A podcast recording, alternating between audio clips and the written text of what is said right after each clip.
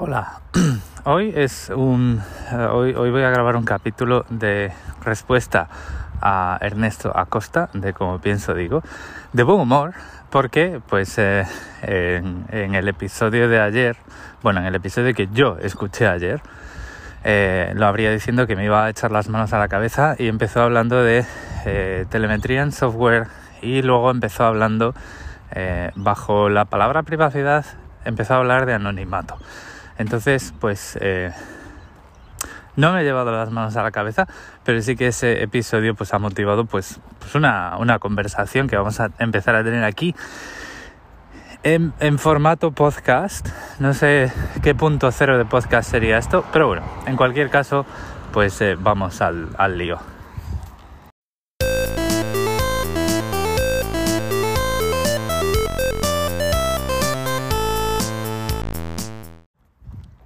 Bueno, como comentábamos, eh, el, el, episodio de Ernesto que os, eh, os recomiendo eh, enfervorecidamente que escuchéis, porque además, como pienso, digo, es, es, uno de esos podcasts que no para en verano y que, que no deja indiferente. O sea, todos los episodios tienen algo que hace clic en alguna parte de tu, de tu vida, al menos de tu vida digital. El, el tema es el siguiente. Empieza hablando de que la, la peña del software libre, bueno, él no lo dice así, pero yo sí la peña del software libre se vuelve muy loca con la telemetría. Y es cierto, la gente de, que usamos software libre nos volvemos muy locos con muchas cosas. El tema es el siguiente. Luego empieza a comentar en Estados Unidos eh, cómo es eh, muy difícil no estar identificado en muchos sitios. Y habla de eh, trámites con el gobierno, con los diferentes gobiernos del Estado, con hospitales, con ofertas de empleo em, y demás y habla del hecho de tener que dar datos reales. En realidad, eh, Ernesto, no estás hablando de privacidad, estás hablando de anonimato. Y tengo como mínimo dos episodios en el pasado distinguiendo estas dos cosas. El anonimato es el, el esfuerzo que hacemos por no eh, desempeñar una actividad bajo nuestra identidad real, es decir, dar un alias o no dar nada. Y la privacidad es tener el control de qué datos conoce otra persona acerca de nosotros y para qué. O sea, privacidad es más acerca de control, porque vamos a ser sinceros, en un país donde hay un registro civil de nacidos, nacimientos, eh, eh, matrimonios y muertes, pues muy...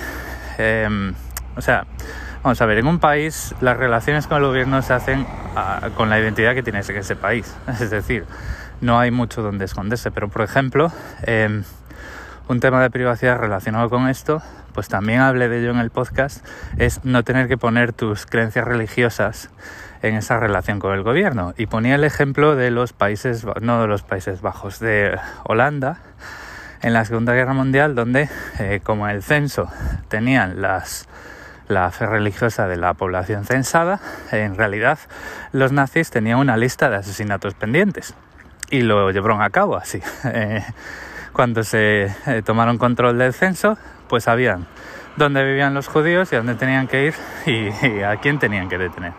Entonces, eh, temas de privacidad en relaciones con el gobierno sería, por ejemplo, eh, que el gobierno tuviese una política de privacidad de no ceder o vender esos datos y ver que el gobierno no te pida datos que no necesita para algo. Es decir, en qué afecta la relación con el gobierno eh, el, conocer o no tu religión o tu orientación sexual. Eso sería, por ejemplo, una, una discusión acerca de la privacidad en la relación con el gobierno. Eh, o, por ejemplo, en el pasaporte, que es una credencial de entrar en el país, no tiene por qué estar tu dirección. ¿Vale? Entonces, si tú presentas tu pasaporte a una persona, eh, que sea un pasaporte respetuoso con la privacidad, es que ese pasaporte no tenga tu dirección porque no hace falta. Tú no si eres ciudadano en un país, tienes derecho a entrar en el país, tengas una vivienda o no.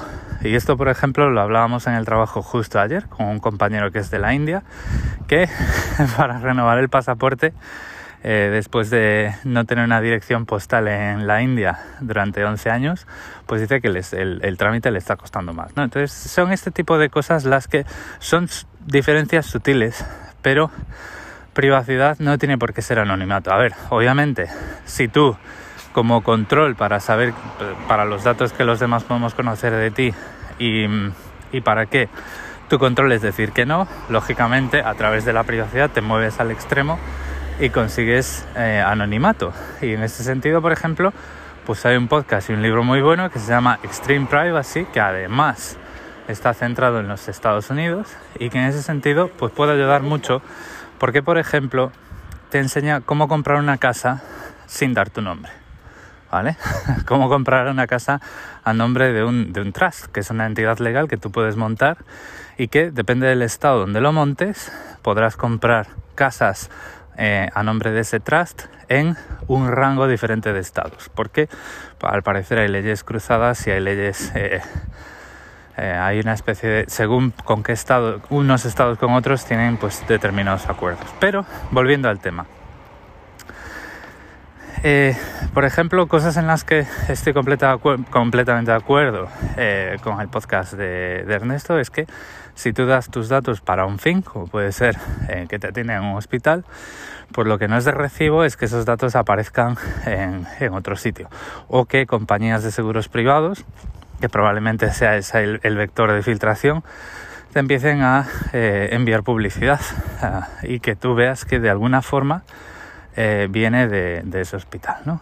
Em, eso sí es privacidad. El tema, por ejemplo, de dar tu nombre real en un hospital, pues en países donde hay eh, sanidad pública es porque hay una relación transitiva entre el hospital al que vas y el gobierno con el fondo de, eh, pues en Australia se llama Medicare, en España es la Seguridad Social, para cubrir parte del coste y que a ti pues eh, no te salga tan caro. En países, por ejemplo, donde em, donde o en estados donde no hay absolutamente ningún tipo de cobertura por parte del Estado, pues ahí podríamos discutir porque un hospital privado necesita em, necesita tus datos privados. Pero a lo que voy probablemente es, es a lo siguiente. Em, pues tanto Ernesto como yo vivimos en países donde lo que te suele decir mucha gente es que si no estás de acuerdo con algo que escribas al miembro del Parlamento, a tu miembro del Parlamento local. Y yo lo voy a hacer. Lo voy a hacer además en la próxima semana o semana y pico, porque eh, en mi apartado de correos, que yo tengo un apartado de correos para no tener que dar mi dirección a cualquiera, eh, pues me está llegando eh, publicidad de políticos. Entonces, pues yo ahí veo que hay un un cruce de datos entre el censo electoral y los partidos políticos. Y voy a protestar. Y a lo que voy es que si podemos, si tenemos ese canal de protesta em, o ese canal de eh, levantar nuestra voz, ese canal de hacer llegar nuestras preocupaciones a nuestros políticos, em, pues no usarlo es, es, eh, para mí es dejar caer los brazos, ¿vale? Cuando tenemos un problema. Entonces, de aquí lo que os digo, a no solo a Ernesto y a todos, es que si vivimos en un entorno en el que vemos que no se respetan cosas eh, que nosotros creemos que tenemos derecho a ellas, como la privacidad, pues tenemos que hacer algo. Eh, lo que sea, ¿vale?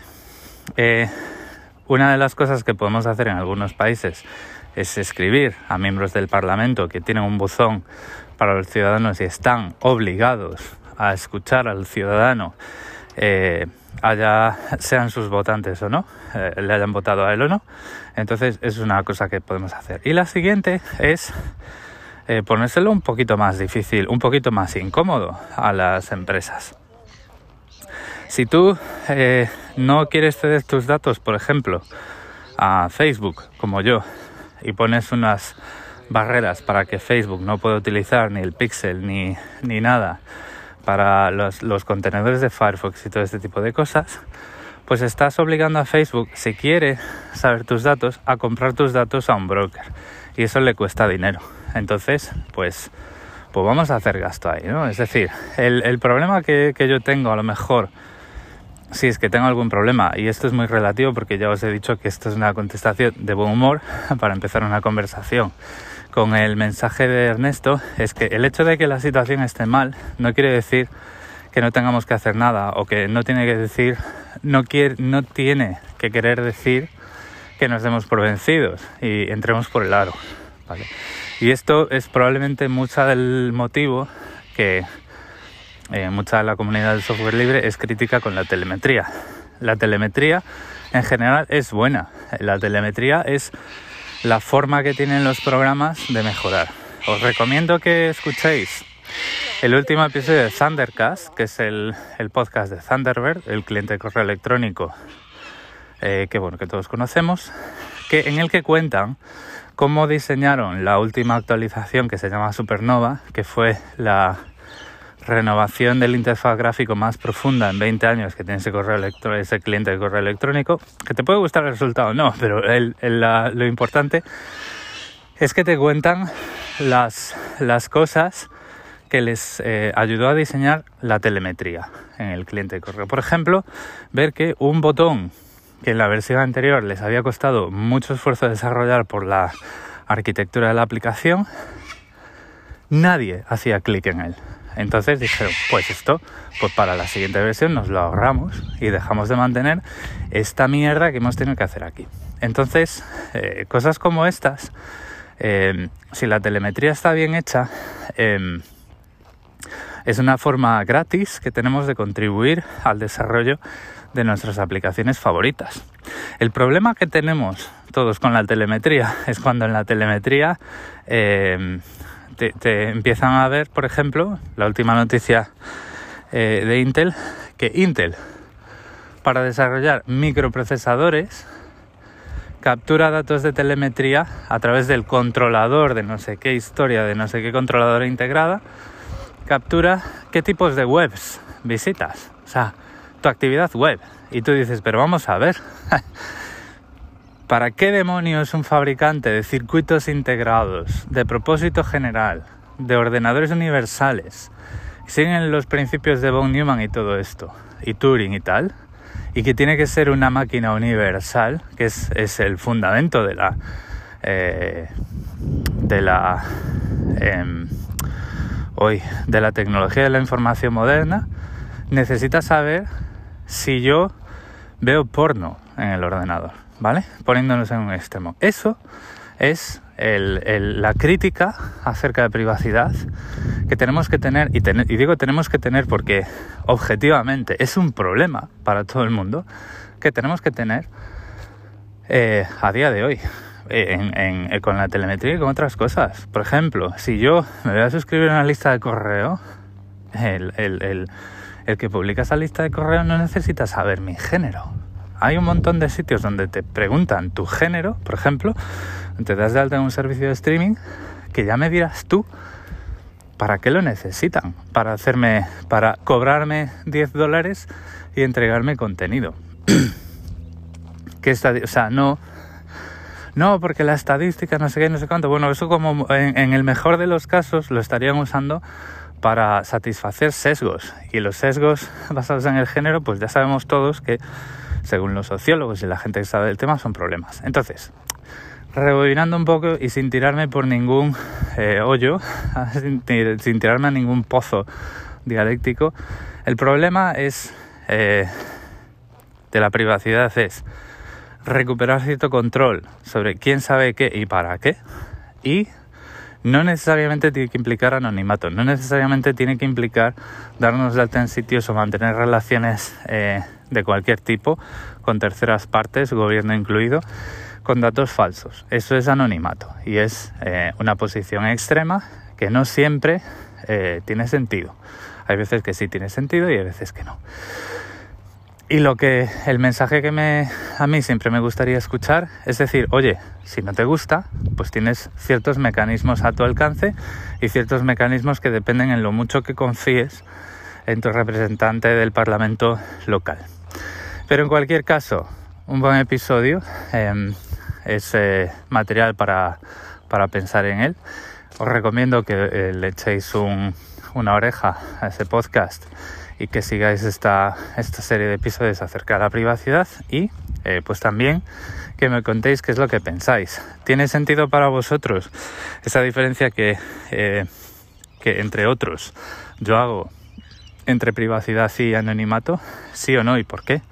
Em, ¿Qué piensas de la telemetría? Eh, ¿Rechazas la telemetría de entrada y sin pararte a mirar eh, lo, que, lo que recolectan o, o, no, o tienes un poquito más de, em, de interés en saber qué recolectan para ver si tiene sentido para ti o no.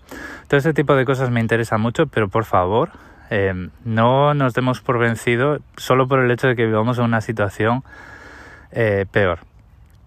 Porque lo único que conseguimos con eso es eh, validar y, y, digamos, respaldar la situación en la que vivimos. Entonces, pues eh, tenemos que ver qué es lo que queremos usar que tengamos a nuestro alcance y que nos apetezca, ¿vale? Porque al final, pues también esto es una balanza de cuál es el esfuerzo que quiero dedicar a esto. Tampoco voy a empujar a nadie por ningún terraplén, pero en mi, en mi caso, pues eh, a mí no me deja indiferente. Si a mí me piden datos que no, no tienen ningún sentido, o si el censo electoral le da mi dirección postal sin mi consentimiento a los políticos para que me envíen panfletos a mi apartado de correos, pues algo que no me gusta y es lo que voy a dejar claro a quien corresponda. Hasta aquí el episodio de hoy. Espero que os haya resultado interesante. Muchas gracias por el tiempo que habéis dedicado a escucharme y muchas gracias a los que eh, cada día eh, me enviáis algún comentario, como por ejemplo eh, Dani, que ahora, pues, no ahora, que llevo utilizando mucho tiempo Firefox por muchas razones similares a las mías y ese tipo de cosas y en general a todos los que participáis en el grupo. Nos vamos escuchando. Un saludo.